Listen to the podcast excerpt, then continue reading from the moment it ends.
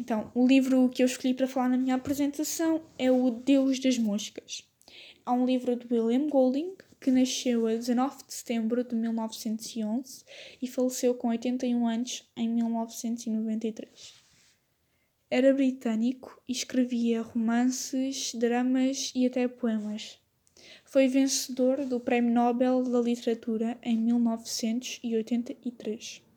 Foi eleito pela revista The Times o terceiro entre os 100 maiores escritores britânicos desde 1945. Agora eu vou falar um pouco sobre o livro. Este livro foi lançado a 17 de setembro de 1954 e é um romance com cerca de 248 páginas.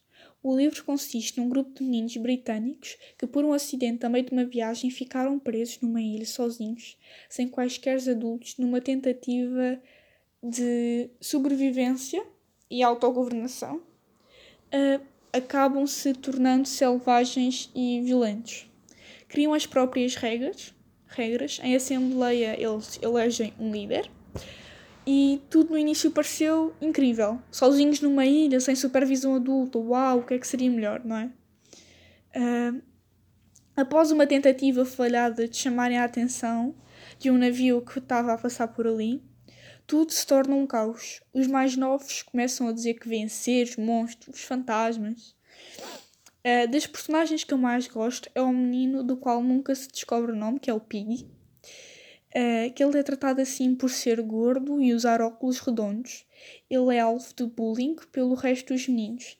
É inteligente, altruísta e racional e luta pela ordem e socialização do grupo. Em contraponto, o Jack é egoísta e acaba por se tornar violento e vem ao de cima os instintos animais que o levam a fazer maldades por gosto. Tenta controlar o grupo através da força e do medo. Outra personagem que eu também gosto é o Ralph, que representa a civilização e tenta defender o bem comum mesmo estando em minoria. Escolhi este livro porque achei interessante como, num caso de aflição e sobrevivência, nos podemos tornar tão maldosos. Este livro mostra essencialmente como a razão pode dar lugar ao medo uh, e levar-nos a fazer coisas totalmente irracionais o Senhor das Moscas pretende, Senhor das Moscas ou Deus das Moscas, pretende dar uma contrapartida à teoria que diz que o homem, no seu estado natural, é bondoso e desconhece a maldade.